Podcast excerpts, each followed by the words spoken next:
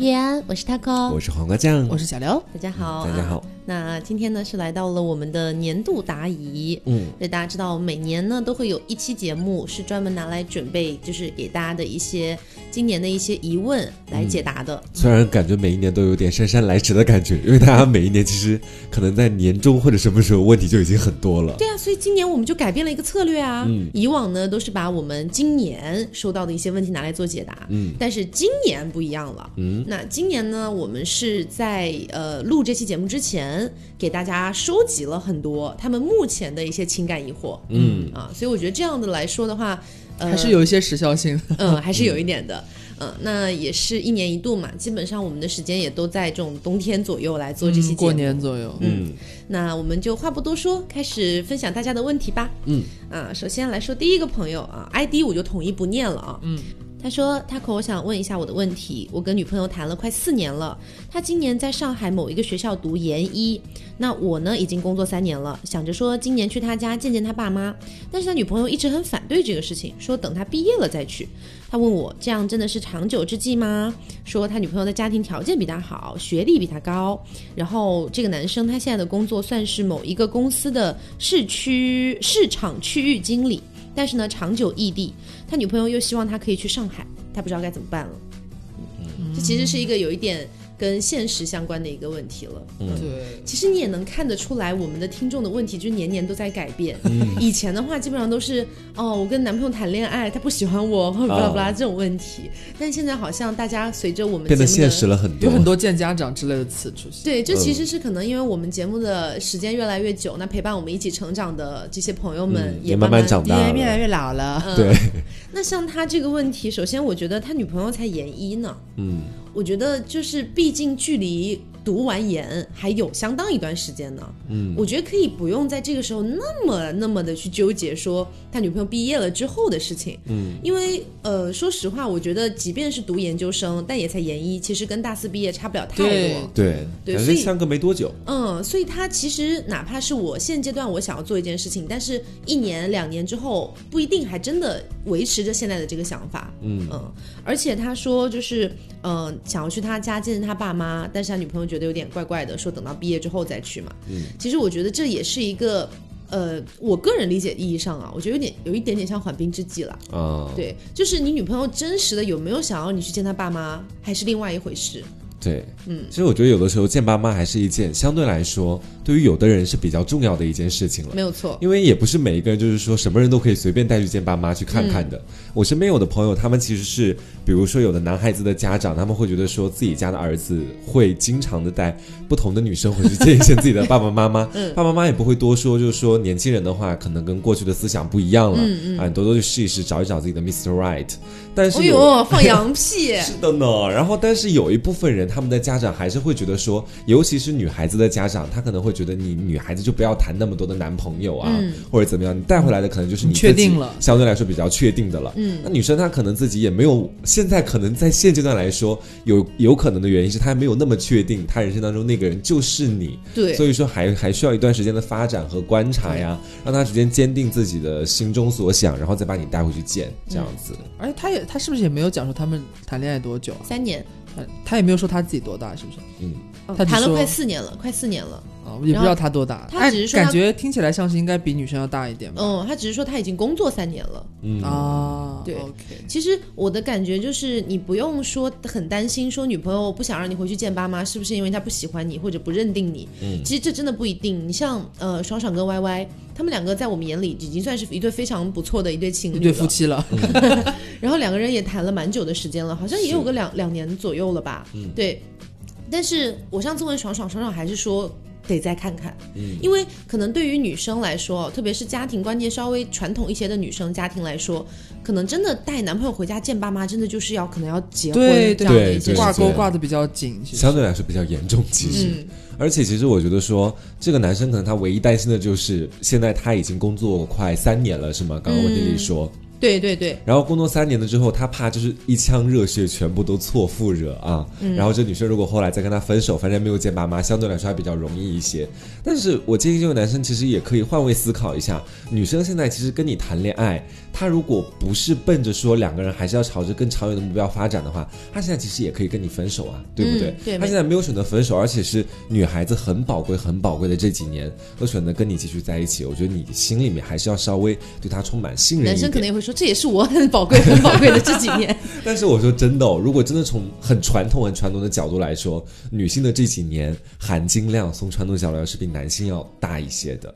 因为我 我还是一个骨子里比较传统的男人，就是我会我会觉得说，有的时候女生可能在年轻的时候的那几年，不管是生育啊还是什么其他方面来说，确实是更重要一点。而且传统的思想可能会觉得男的是越老越值钱这个样子。虽然我我 八十岁的老人，对我不会百分之百赞同这个观点啦，但是确实我会觉得说他有一定的道理。其实，嗯，而且这个男生其实还有另一层的问题，就除了见爸妈之外，就是他定居对他女朋友现在在上海嗯读研，然后他女朋友其实希望他之后能去上海发展，但他现在是可能在他们当地是一个呃某一个公司的对。市场区域经理，嗯。所以其实。我觉得这个抉择是挺难的，而且其实站在我自己的角度啊，只是我自己的角度，我永远不会，就是除非那个机会非常非常好，比如说我在杭州发展的很好，那这个时候北京可能有一个我的恋人或者什么的，我不会因为这件事情过去。但如果说我去北京的话，那个工作机会对我来说非常优秀，能够让我以后的职场变得更越来越的好嘛，嗯，那我可能才会去。所以我我讲的核心点就是。如果你真的想要去上海，那我希望你去上海是因为你有一个更好的你的前途去发展，而不单纯是为了你的女朋友而去上海。对，就是说到底，万一有一天出点什么岔子什么的，这这上海会变成你的伤心地。对，嗯而且我觉得说，你如果当时心里面就想着说我完完全全是为了这个女人我才去上海发展，到后来就说不定你自己呃平添平添一重啊枷锁。对，就算你们到时候再恋爱，你也会觉得说，当时要不是你对，逼着我跟你去上海的话我过来，都是因为你。我会过成这样吗？我还是我那个小地方的区域经理，过得也不错啊。嗯就其实反而会让你们的感情变得不怎么样。没错，就很像我之前的一个前男友啊。高考的时候，我之前在节目里讲过嘛，简单说一下，他之前就是高考填志愿的时候。我说我肯定报浙传嘛，然后他就说他也报浙江，可是他根本没有考浙江的艺术学院、艺术学校，他也是艺考生。然后他说、那我就那我就报别的吧。我以为他会报，因为他是内蒙人嘛，我以为他会报内蒙的大学就好了。结果他就报了我们这边的一个就是职业技术学院。嗯，我当时整个人都懵掉了放，弃了很好的机会。就我根本就不知道他报了这个他也没跟你打商量。没有，所以他只是报完了之后告诉我，他还自己很感动。但是实际上这件事情在我眼里，我会觉得他很傻。是对自己很不负责任。嗯，对，而且我觉得说，我非常的建议这位男性哈，就是因为你现在是相对来说比你的女朋友，我觉得是要成熟一些的，嗯，因为他可能从大学毕业之后一直都待在学校里面，他没有遭受过社会的毒打，诸如此类的。所以我觉得你在问这个问题，肯定第一是你想要解决这个问题，那第二，我觉得说你需要跟你的女朋友多多的去沟通，嗯，啊，沟通是很重要的。她可能目前对于一些东西或者事情的看法会没有你相对来说比较成熟一点，我个人是这么觉得的。我觉得还是两个人需要多多的去交流。嗯，好，那接下来看第二个问题，说我来提问。男孩子每天跟你聊天到凌晨，陪你疯，陪你玩，陪你做没有第二个人愿意陪你做的丢脸的事情。嗯，但是他说，啊、就是这个男孩子说啊，说处于创业阶段，且前几段非常看好的感情都不欢而散，现阶段也不想谈恋爱，甚至还有点抵触。可是我和他每天都聊视频，很像恋人，但是也不牵手啊。他可能是说，就是连这种肢体接触都没有。然后说在一起的时候也很细心的照顾我的情绪，观察我的喜好，合适的时候也会送给我东西。摊开来聊过是不是喜欢，我们都毫不犹豫的说喜欢。我也从来没有见过那么阳光、积极、幽默的男孩，秒杀所有前任，天才级别。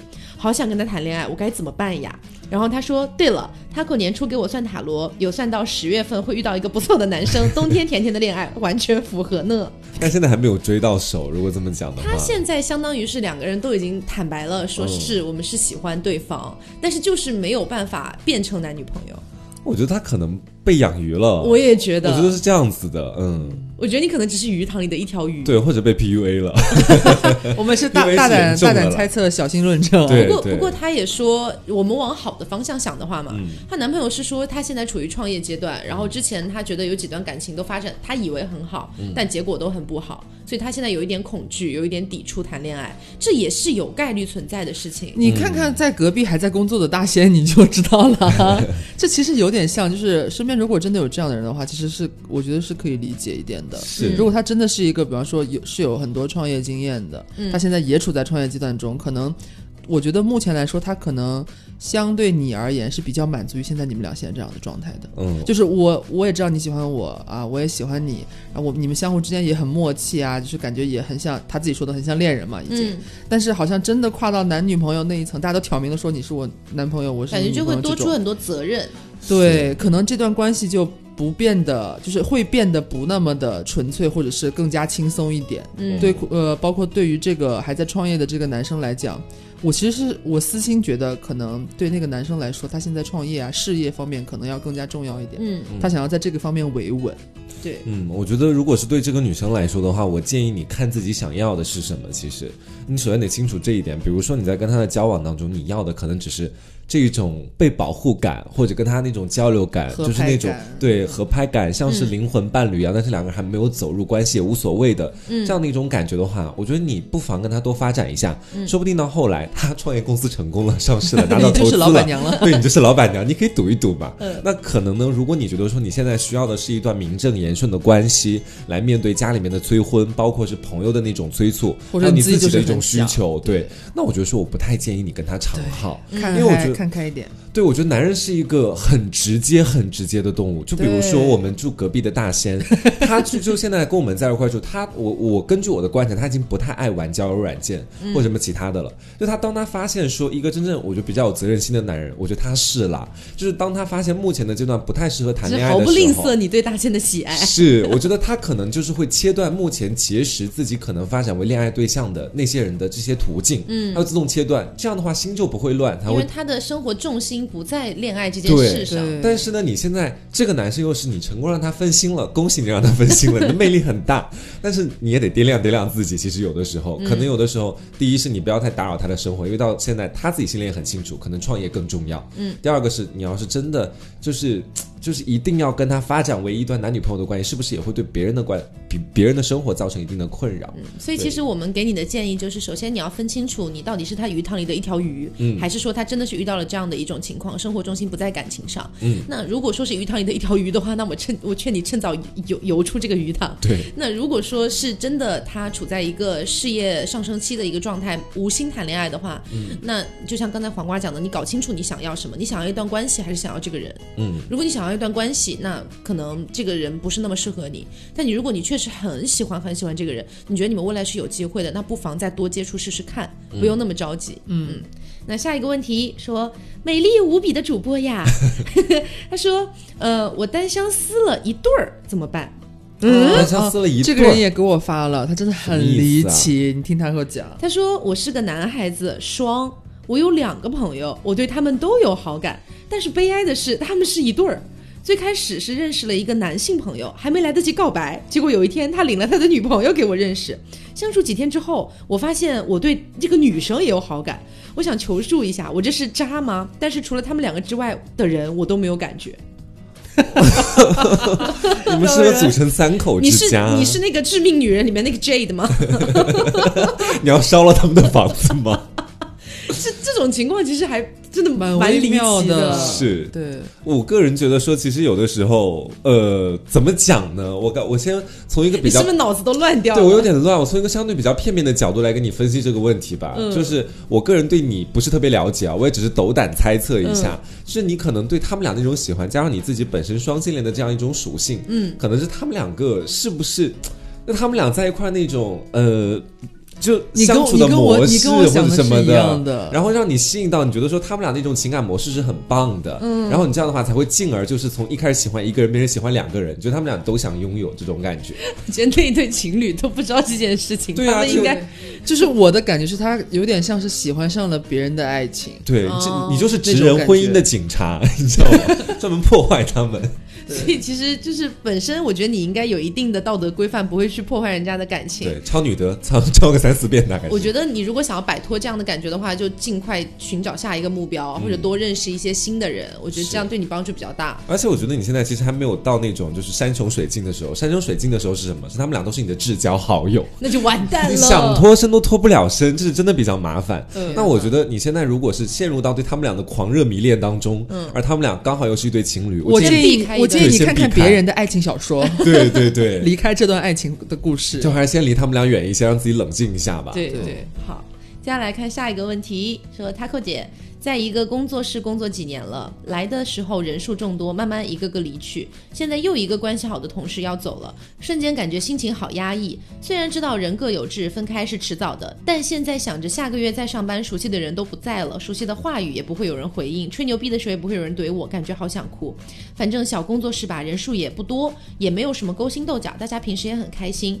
氛围让人觉得很温馨，但现在看到一个个空荡荡的座位，觉得就反正就是他他大概描述了一下，他觉得很伤心这个样子，然后说种种回忆涌现出来。我觉得这位朋友，你没有搞清楚，你是在工作。我我承认，就是同事跟同事之间也可能出现非常深厚的友情，比如说我跟大仙，刘总跟大贤，我们这样的一个关系。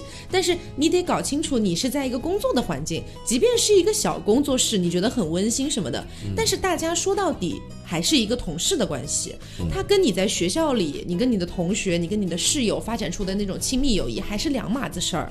而且我觉得你在工作上太看重这个东西了，它可以存在，但是我觉得不能在你的工作的一个环境里占占这么大的一个比例，不能说因为我身边的同事都走了，然后我觉得心情好压抑，下个月我看看不到我熟悉的人了，我好想哭。嗯，我觉得这个有点过了。我觉得是这样，就是呃。他我刚刚也讲了嘛，就是同事之间也是会有很，就是你当然也会遇到那种哇，真的就是一见如故啊，私下是很好的朋友的那种。我们在北京的时候也有，就是也上过节目，困困。我们那时候其实跟他情况有点像，嗯，就是那时候我们陆续都离职走了，然后困困是最后一个还坚持在岗位上的人，然后最后那天还是他帮我们三个人，就我和他哥还有大仙收拾行李，最后送我们走。嗯，我们还住同一个小区，嗯，他也是真的很难过。但是这这只只是说你可能失去了几个同事，但是你没有失去这几个朋友呀。对，对我觉得这是核心点。对，就你一样可以下班的时候，你毕竟你上班的上班的时间可能是你熟悉的人可能少了一点，但是你不乏可能后面还会有新进来的同事吧。是，你不你保不准也是会有很合拍的同事会再次出现的。但是已经离职的这些你觉得关系很好的同事，你们又不是。不在一个工作场合之后，你们就不能见面了？有人在限制你们见面吗？有人在限制你们一起吃饭、聊天之类的吗？继续做朋友吗？也没有啊，就是你没，你其实没有真正的失去他们，你你他的感觉好像是只是少了一个。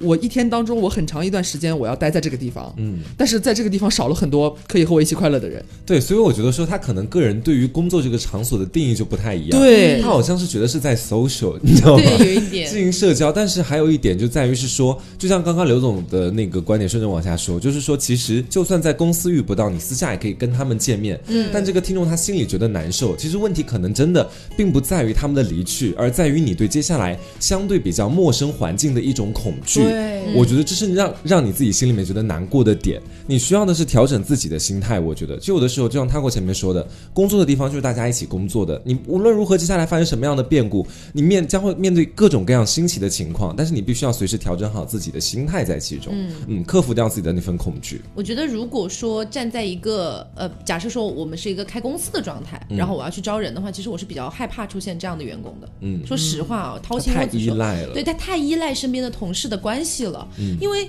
一个公司，你又不是就铁饭碗吃到你退休这样的一个环境，所以必然会出现大量的人员流动。嗯，那难道一流动，我的员工们就要感到非常压抑吗？我觉得这个可能因可能也因为我一定程度上我不算是那种特别特别享受于说跟朋友在一起的，所以我之前也讲过，我朋友会比较少，我一定程度上有点凉薄。对，这所以所以我反而会觉得这样的一个环境比较适合于我去工作。嗯，就是我会觉得我工作的场合就是我工作的场合，那我们之间关系很好，我们变成了朋友。嗯，那上班的时候开开玩笑，即便你有一天走了，我们还是一样可以联系嘛。是对，所以我们的建议是这个样子，调整自己的心态。对你得调整一下，就是说你们是。先是同事，再是朋友，嗯还是先是朋友，再是同事？对，你得拎清楚这两个之间的区别和关系。嗯，OK，下一个，他说：“Taco 好，我和男朋友在一起两年半了，嗯，有个问题挺久之前我就发现了，但一直不知道怎么解决。就是我很爱我的男朋友，我男朋友对我很好很好，他一直都能让我感受到被爱的感觉，我也真的很依赖他。可是我很早之前对他就没有性冲动了，而而他对我一直保持着哎比较旺盛的一些欲望，这样子。刚在一起一年的时候还有一些正常环节，之后呢就只有比如说嘴啊或者是小玩具之类的了。”然后我也一直用我比较性冷淡来搪塞他，不过他好像也是用小玩具来获得快感比较多，所以一直也没有强迫他要进行这件事情。然后他说我们已经在生活上磨合的非常合得来了，但是一涉及到性，我就感觉我在完成任务。可是我也不是真的性冷淡，我有的时候会登录一些什么小软件呐 什么之类的去找人口嗨一下。可是我就是对他没有性冲动，求助一下该怎么办？哦，他有他有明确表示说他没有性冲动，但是他还还是很喜欢这个人吗？有，他说他真的非常喜欢这个人嘛，然后说磨合的也很好，只是他就是对这个人没有性冲动，他然后他不是性冷淡，嗯，也很喜欢他，其实说到底是。对，我觉得那就是要他要自己反思一下，他到底针对这个人没有了性冲动的原因是什么？嗯。嗯，因为他自己说他又还是喜欢他，对，哎哎，这个我说我说一个稍微有点偏题外话的东西哦，哦。就是我个人先先说结论，我个人的建议是，你们找一个能够给情侣看这种情感咨询或者是心理咨询的这样的一个机构，或者是这样的一个心理咨询师，你们俩共同去看一下或者见一下，因为这让我想到上一次，就是包括我们在呃会员电台里面做过的一期节目里面，然后有一个案例我记得非常清楚，说的就是有一个呃五六十岁的一个女生，一个女人，她有旺非常旺盛的性冲动，胡女士，然后但 对胡女士非常旺盛的性冲动，她老公也很爱她，也不是性冷淡，但是到后来就有一点接受不了她相对比较旺盛的这样的一种攻势，嗯，就慢慢觉得说，那我们就就少一点性生活，或者是干脆不要性生活，嗯。两人出现很大问题，后来两个人就一起去看了这样的一个心理咨询师，最后查出来的结论呢，解开了两个人的心结，就是说原来是在年轻的时候，这个其中的丈夫因为是当时的军人，就经常不能回来，嗯，那经常一回来呢，可能就是说两人必须要立马干正事儿，所以给了女胡女士当时一种感觉，就是她回来之后，我必须要马上尽快的跟她完成生命的大大交合，不然她就要回去了，不然的话我就怀不了孕，就不能给她生孩子了，所好以好急哦。对，所以说以至于她到老了之后，这种情感、这种焦虑一直都在，导致说她一直就想要不停的跟他发生关系这种行为。当然这，这是相对来说比较题外话。我的意思是说，可能是在你们过往这几年的交往当中，有一部分事情是你们俩现在忘记，但真的影响到了两个人对性的一种看法和观点的。嗯，你们需要通过第三方或者找到某一种媒介来进行交流和沟通，来找到其中的原因。我是这个意思。嗯，我挺赞同的。OK，那就下一个说 Taco 你好，我觉得结婚要承担好多的家庭责任哦，嗯包括孩子和双方父母，但是一辈子单身又很孤独。我希望可以发展正常关系，但是不想结婚，就这样过一辈子。很多人说我不切实际，男人这样做耽误女人的青春也是极其不负责任的行为。有人说你是没有遇到过对的人，但是我只想谈恋爱，只想过那种两个人的生活，没有顾虑，简单的开始，简单的结束，而不是像结婚呃离婚那样吵得两家人都不安宁，这样不好吗？我想知道我这种想法会不会太贪婪、太不现实？有我这样的想法的人多吗？尤其是在一线城市，信息比较开发，呃，信息比较发达，然后思维比较开放的地方，这样子。嗯，其实我说实话哦，我挺赞同他的想法的。我 也是，其实因为呃，我觉得我确实可以理一定程度上理解他，因为可能有一些比较恨嫁的女生会很讨厌这种人，嗯会觉得。呃，但是我觉得有个前提是你如果真的从头彻头彻尾不想结婚，你就得在这段关系刚发生的时候就跟人家讲清楚。对，你别跟人家谈了两三年，人家都已经什么都准备着了，结果你在那边说我没有打算结婚。嗯，嗯这样很对不起人家，其实。那我觉得，如果你把这个事情交代清楚了，对方也同意的话，好像就不是什么大问题。为什么我觉得比较赞同呢？我确实是觉得目前的一个社会给婚姻这个东西上了好多好多层枷锁。嗯，虽然我有的时候很期待所谓的婚姻这件事。但其实我期待的不是那些枷锁，我期待的是婚姻之后的那种稳定的状态，甚至我期待的是那个婚礼，就是一切的，我觉得婚姻好的方面是我期待的。但确实我也知道，婚姻能够带来非常非常多的一些麻烦，嗯，包括他像他说的小孩啊，万一吵架又要离婚啊等等的。两家人之间很多事情，长长短短的，对，所以其实也就是说，为什么我们之前做过一期节目嘛，说为什么大家现在不愿意结婚，其实很多、很多因素也就是因为这个，但是。又说回来了，其实这些东西 说白了，好像一定程度上是可以被经济基础解决的。嗯，所以我觉得，如果呃，但当然这个可能比较片面，当然还有很多人类的情感啊等等的，可能确实没有办法很好的用经济基础来解决。但是我确实能觉觉觉得，就是金钱能解决。大部分问题吧，嗯，不能说全部，但大部分问题。所以如果说你的经济基础还不错的话，那我觉得不用太过分的去考虑这个问题。但如果你可能就是一个，比如说平平淡淡过日子的话，嗯，我觉得只要你本人把这个东西给对方讲清楚了。那也不伤害对方，也不伤害你自己，就 OK 了。因为我始终觉得这其实是一个个人的生活方式的选择问题，对个人意愿。对，就只要你到后来，你不要是到五六十岁的时候，你突然说我好想结婚，然后到时候每天去找各种各样的人去想要跟他们结婚。我觉得到时候只要你不后悔自己曾经的决定，嗯，就可以了。对，其实也不排除就是可能他只是现阶段吧。对，很多人只是现阶段，当然是很坚定自己现在的一些想法。是，但是我们也不把话说死嘛，我们也不说啊，你日后肯定。会后悔或者怎么样的，只是说你既然现在是这个想法，你现在也很坚定的相信自己，那现在就是这样了，你就现在就继续保持这样的想法。对，如果有一天你改变了的话，那也是你自己做了一个改变。对，嗯，而且就像之前我们有一个朋友嘛，他本来就是在谈恋爱之初就跟对方说好的，说我这辈子不想结婚，啊，对方当时也是同意了的，说好好，OK，我接受。但是你说实话，谈了有有三四年哦，对。对，谈了三四年之后呢，那个。对方的家长反正就是逼催婚了，然后实在是熬不过去，就提出还是能不能结婚。但这件事情直接导致两个人分手了。是。哇哦，就可能对于部分人来说，这是一个原则性和底线问题。对对，但是也不得不承认，就像我们那期做单身话题那期，就是那个为什么不想结婚的那一期哈。呃，我觉得很多人会把结婚这件事想的太可怕了。嗯，就像那期我们也讲过，我觉得这个听众可以回去听一下那期节目，因为确实婚姻当中有非常多的可怕的地方，但它有也有非常多美好的地方。嗯，我觉得要以一个辩证的观观点去看吧，你不能只看到婚姻里面可怕的地方。对，它依然还是有很多美好的东西存在的。嗯嗯，接下来看下一个问题，说。我本人的情况呢是刚毕业，工作也并不稳定，而我女朋友是即将要毕业的大学生。我们谈了三年左右，我和她相处越久，越觉得两个人在很多方面都有差距，所以我会觉得我们不适合在一起。我很多次跟她谈过这个问题，说我们可能不太合适，但是她一触及到分手的话题，整个人就崩溃掉了，甚至说过我分手她就要自杀这样的话。当时的情况，他打括号说，当时的情况真的是我说什么他都听不进去，只在乎我自己会不会离开他这个样子。嗯，他说呢，我也询问过身边的朋友，他们会觉得可能是我不够狠心，那呃会让我现在的女朋友认为他能够死死的抓住我，可是我也确实不想要再经历他拿刀以死相逼的场面了啊，是真的有点。对，他说我到底该怎么样跟他结束会好一点？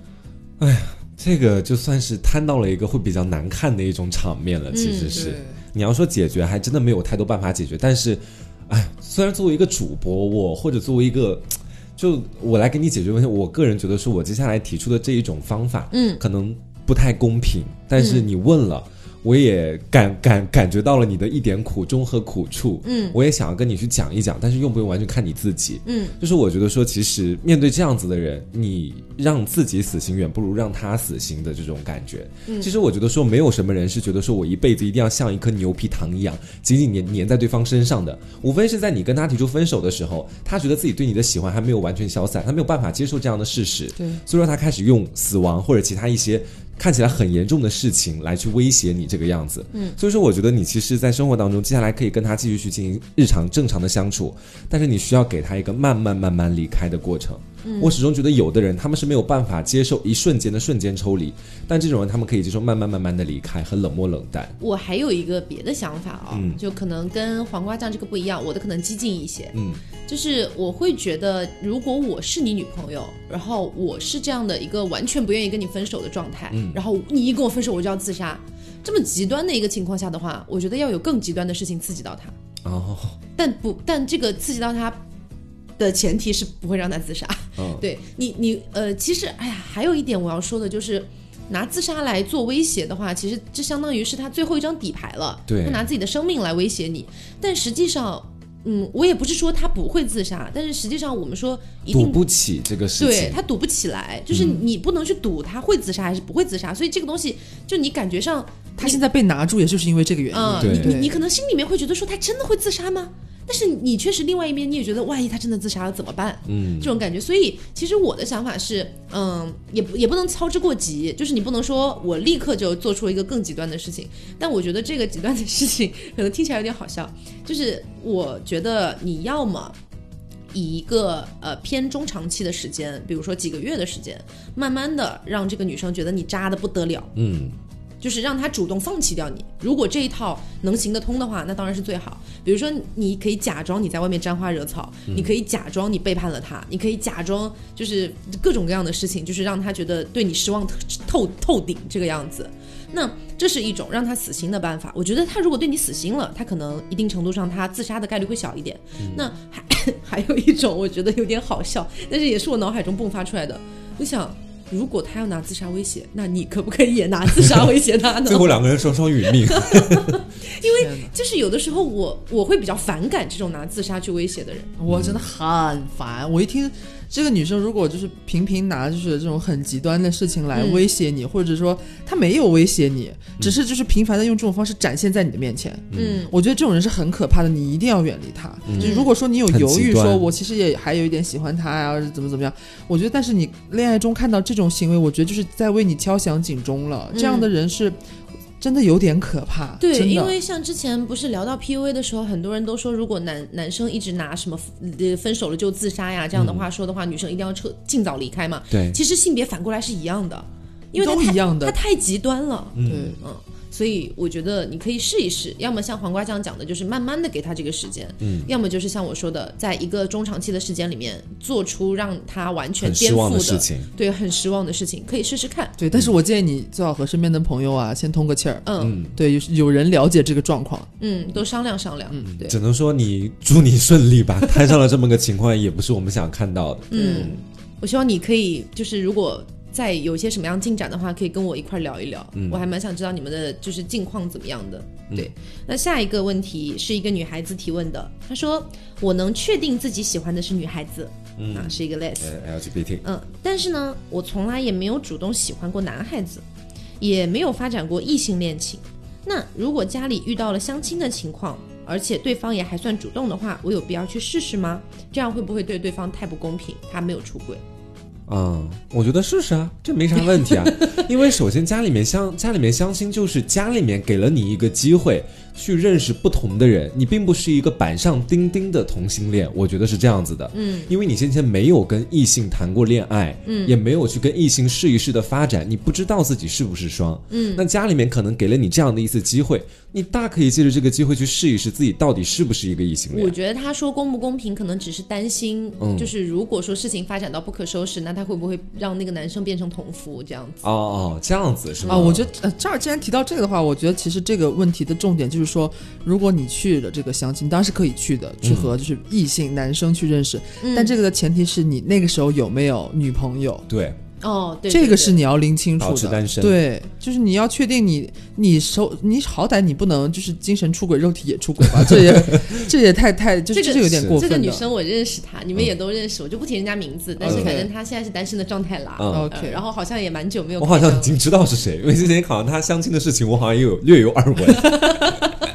反正反正就是我们的意见就是你可以去相亲试试看，嗯，但是至于要不要走到婚姻那一步，你得慎之又慎了。对对对，但也有可能就是走到婚姻那一步，那他搞搞不好真的很喜欢这个男生，对呀，那就那就就变回一就是一般的异性恋，正常结婚生子也也无所屌味。真的，大千世界无奇不有。我们有一期节目下面评论不还说，原本一堆 gay 和呃一个 gay 和一个 less，然后当时新婚，后来结婚了吗？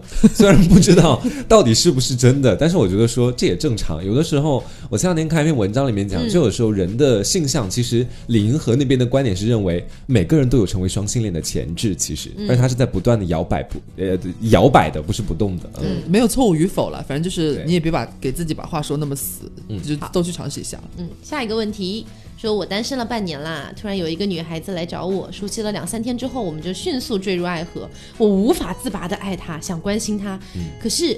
他问我为什么我们只认识了几天就会这么爱他，嗯我竟然答不上来。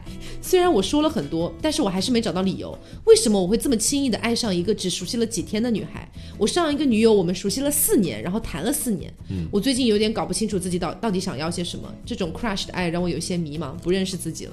他说的很清楚明白，就是 crush 都知道是啊。crush，对呀、那你还问我们干什么？我最近有跟你问题中有答案。我最近有跟他遭遇完全相同的问题，倒也不是完全相同啦，至少我这边异曲是同工之妙。对，是两个男生。嗯，我确实也在 crush 当中，目前，但是呃，我感觉就是因为我的 crush 对象好像不太 crush 我，你懂我的意思吗？所以他就会让我迅速摆脱我的 crush，导致我现在就是已经没有那么 crush 了。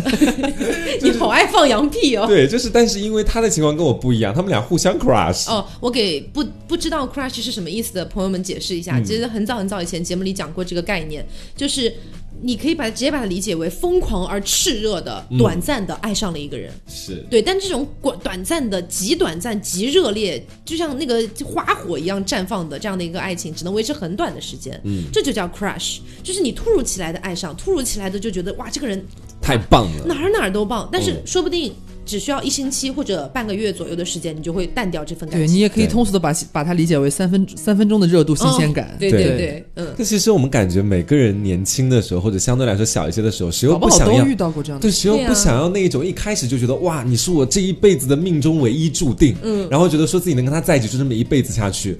后来发现，其实这种感觉真的只是当时的感觉而已。嗯你再过半个月，你跟他过来汇报一下情况，期待看到你的最新改变。多少人要来向我汇报情况？对啊，而且我我听到他刚刚有提到说，好像他之前呃前一任好像先熟悉了四年，然后又谈了四年的，前前后后八年。嗯，就是他可能就是没有经历过这种好像短暂又热烈的东西，他之前的脚步都太慢了，或者说是经历一个好像在我们一般人看来说有点过长的一个恋爱长跑的过程。嗯在结束了之后呢，突然有一个，哎，好像我觉得我大家可以设想的一个场景，就是你可能单身久了，或者刚结束一段就是让你非常精疲力尽的长长久的爱情，然后突然比方说有一个聚会还是什么的，你突然遇到了一个非常有觉得他非常帅或者非常漂亮的男生或者女生，然后在那一晚的 party 当中，他又对你非两个人非常合拍，对又做了让你觉得有一点暧昧、有一点小心动的事情，你就会那个时候你就会疯狂的喜欢他、你就 crush，对啊，那两那两天你就会疯狂迷恋他，很正常。嗯，我就觉得不用为了 crush 去觉得说哇，我到底想要的是什么？我是不是变了？我不认识我自己了？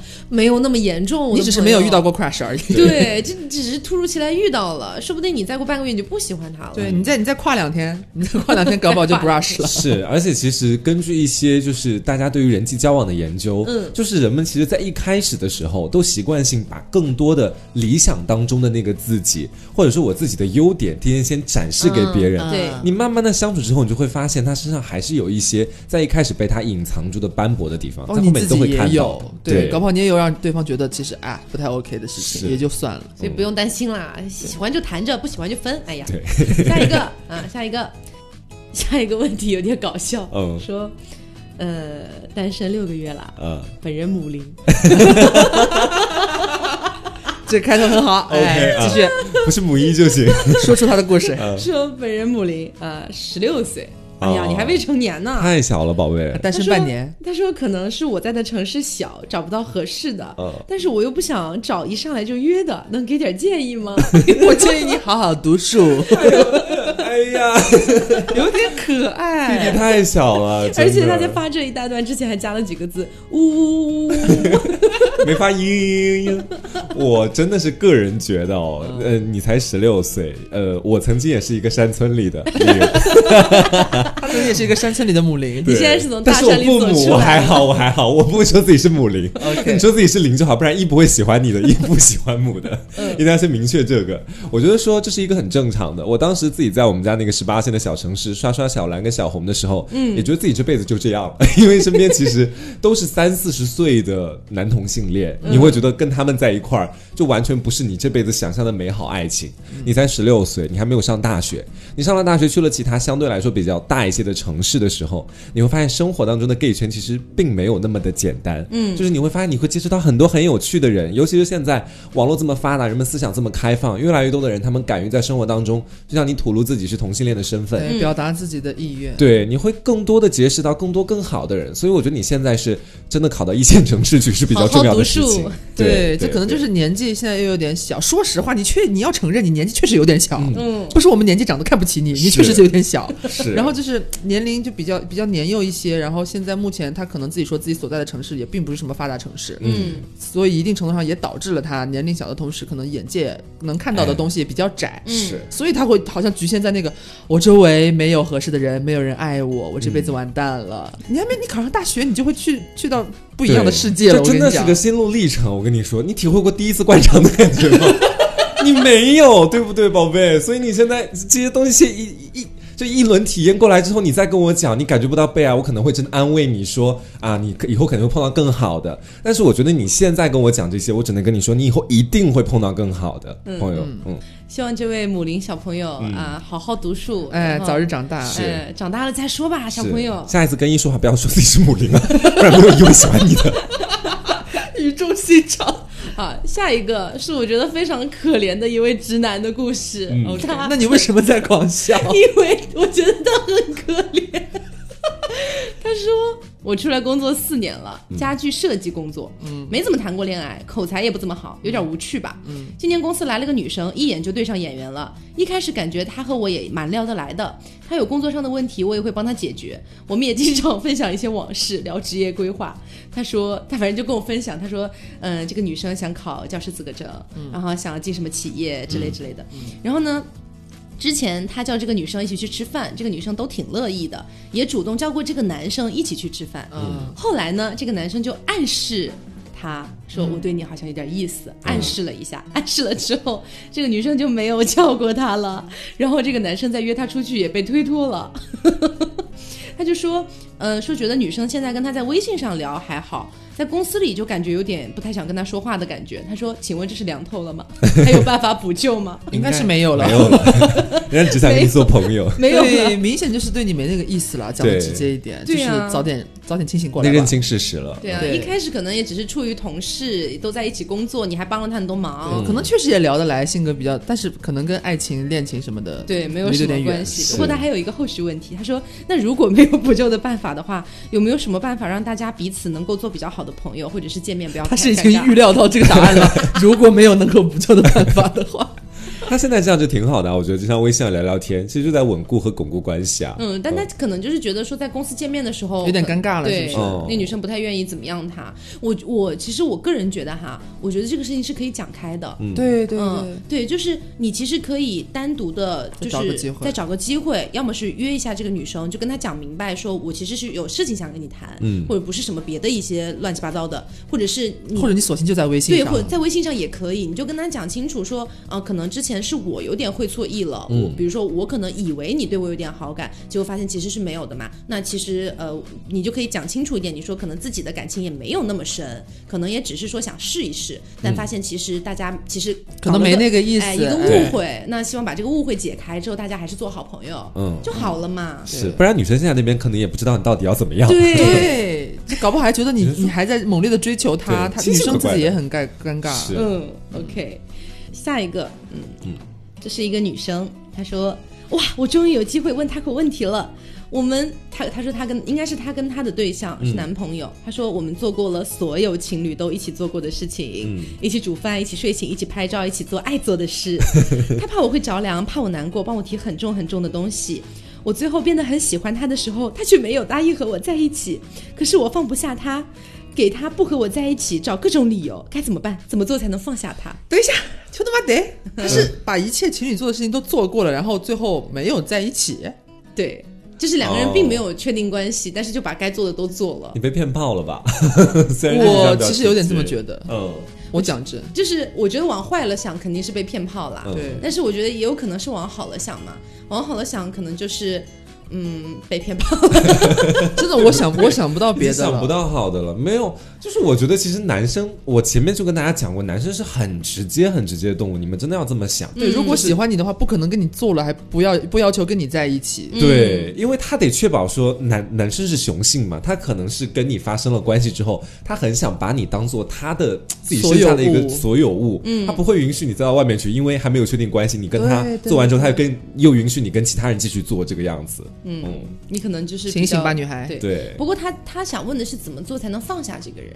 啊，哦，我觉得还是隔绝最有用，隔绝加时间是这样子的，嗯，隔绝加时间加尽快找到下一个目标。对对对对，你可能也需要自己稍微主动一点。如果有什么别的一些认识新朋友的机会啊，我觉得可以主动去参与一下，认识一识别的人。对还有，其实如果你真的很不喜欢这种感觉的话，我不太建议你下一段感情还这样发展。嗯，对你最好确立了关关系再说那些东西。就如果你本身只是想跟这个人有肉体上的关系的话，那就随便了。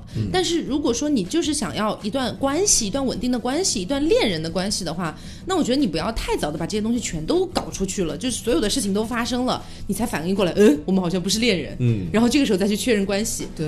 就很就会让两个人都会挺尴尬的，而你自己也容对对对，易受伤，因为有些有些女生，我觉得男生可能都比较少，就是有些女生可能会这样，嗯。她会觉得说，呃，我现在比方说我喜欢一个男生，他也表现出对我好像好像就像他说的，好像都是男女朋友那种感觉似的了，嗯。无微不至的关心，让我觉得我就在恋爱当中一般。嗯。那这时候如果男生也没有提出明确提出说要和我表白，要和我建立男女朋友的关系，但是就提出了好像或者是半推半就的那种暗示，说我们要发生关系，他会他会真的会就是迷了心智，他会觉得说。猪油蒙了心，对他觉得他也是喜欢我的，我也是喜欢他的，好像这他会幻想这件事情结束之后，他会不会就跟我表白了？哦，所以他会先去做这件事情了，赌一下这个，然后你就赌错了。跟 你说，这是很大概率会发生的，就是是。尤其是这种肉体基础上，如果你不是像他我刚刚说的，只是可能就是我最近身体寂寞，嗯。那那无所谓，那你就去就快乐就好了。嗯，但是如果你，我觉得就是不要有我刚刚说的那种想法，是。就你不要幻想说会不会我先妥我妥协这一次，反正我也觉得我喜欢他，他也喜欢我，那是不是我们做完之后他就会跟我表白了？是。不要赌在这个上面。嗯，嗯，而且我觉得说，其实有的时候，就是我个人，包括我现在有跟他们也聊过，我们一个普通的呃，比相对来说大家比较统一的看法是说，有的时候我们在面对比如说短暂的性关系和长期的性关系的时候，你需要给他完全分开两条路，就是嗯炮友只是炮友，那你要长期发展的，那就需要长期发展的。嗯，所以说有的时候炮友的话，就不要想变成长期发展的关系，他根本走不上那条路。对对长期发展也不要一开始就把他当炮友，两个人打个炮，对，那你再后面很容易开始考虑去变成长期的关系。太难了。对，而且我觉得说，如果要发展长期关系，你对于性的要求要稍微设置的高一些了，嗯，就至少是可能是在确定关系之后才开始开展性，这样的话，两个人就都会觉得性是一件具有仪式感的事情，而不是只是两个人互相聊以为对方去慰藉寂寞的一件事情。因为明显听起来这位女生也不够洒脱啊，嗯就是她不是那种说哦，那就那那就罢了，她也不喜欢我，那就那这件事情就大家就当打了一炮好了。他明显也没有这么洒脱啊如。果就是很难受，你可以学习学习我。我有时候如果碰到你这样的事情，我如果是你，虽然我还没有面对过这样的事情，我想要自己是个淫娃，就是反正也不亏他给我提了很重很重的东西，那交换吧。OK，嗯，好，下一个说是这样的，本人女，双性恋。